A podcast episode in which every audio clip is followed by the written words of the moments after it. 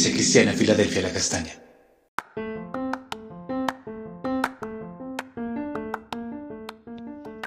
Buenos días, inteligente Iglesia Filadelfia La Castaña en la puerta abierta en el cielo.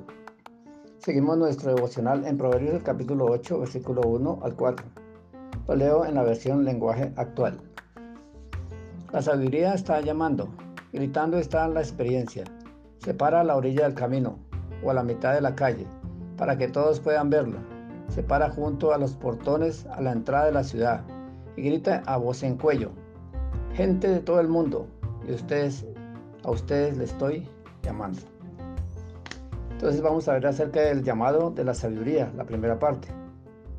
El Señor nos habla en diferentes formas por medio de su palabra, de las prédicas, de las circunstancias, de las pruebas, de los sueños, de la música y de muchas maneras.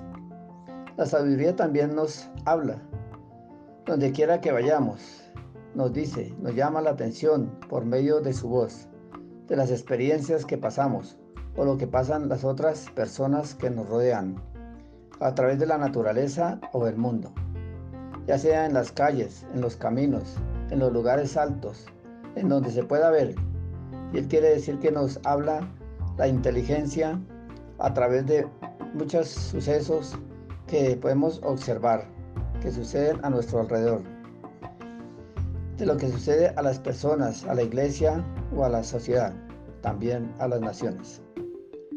Así como Salomón fue un antropólogo un analista de la conducta de las personas, del hombre, de la naturaleza, y lo plasmó en su sabiduría en los libros de Proverbios, eh, y los Cantares. La sabiduría también nos grita con su voz en cuello para que escuchemos sus razones, las cosas que nos hablan, los argumentos, las experiencias. Debemos de ser buenos observadores de lo que pasa a nuestro alrededor a las personas por su pecado, su desobediencia y que sufren las consecuencias de sus actos. Y de no aceptar el llamado de la sabiduría y los consejos de la palabra de Dios. Y también debemos de aprender de los errores que cometemos para no volver a caer en ellos. Como lo dice allí en Mateo el capítulo 7, versículo 24 al 27. Cualquiera pues que me oye estas palabras y las hace, le compararé a un hombre prudente que edificó su casa sobre la roca. Descendió la lluvia y vinieron los ríos y soplaron los vientos y golpearon contra aquella casa. Y no cayó porque estaba fundada sobre la roca.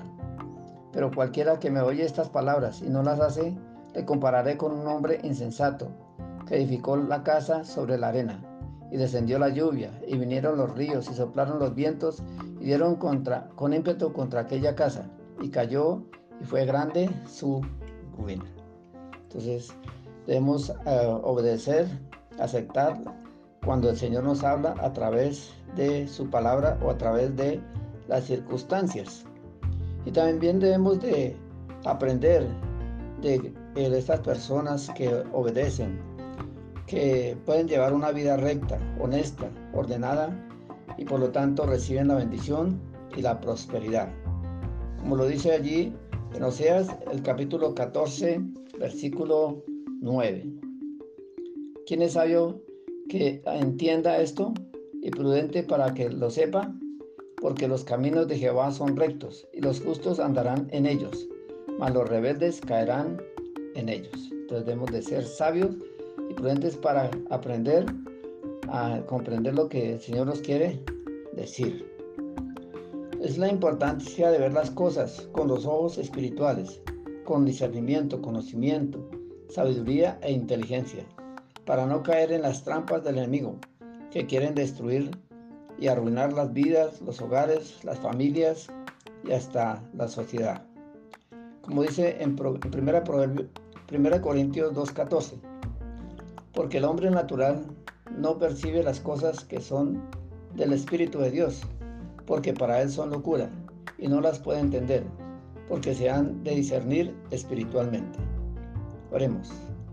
Amado Dios, en este día te damos la honra, la gloria y la gratitud por lo que tú nos dices a través de tu palabra.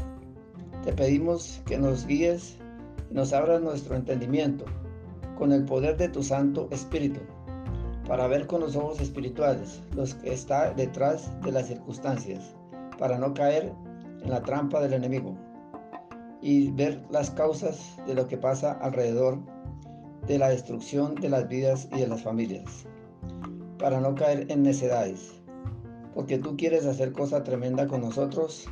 Amén.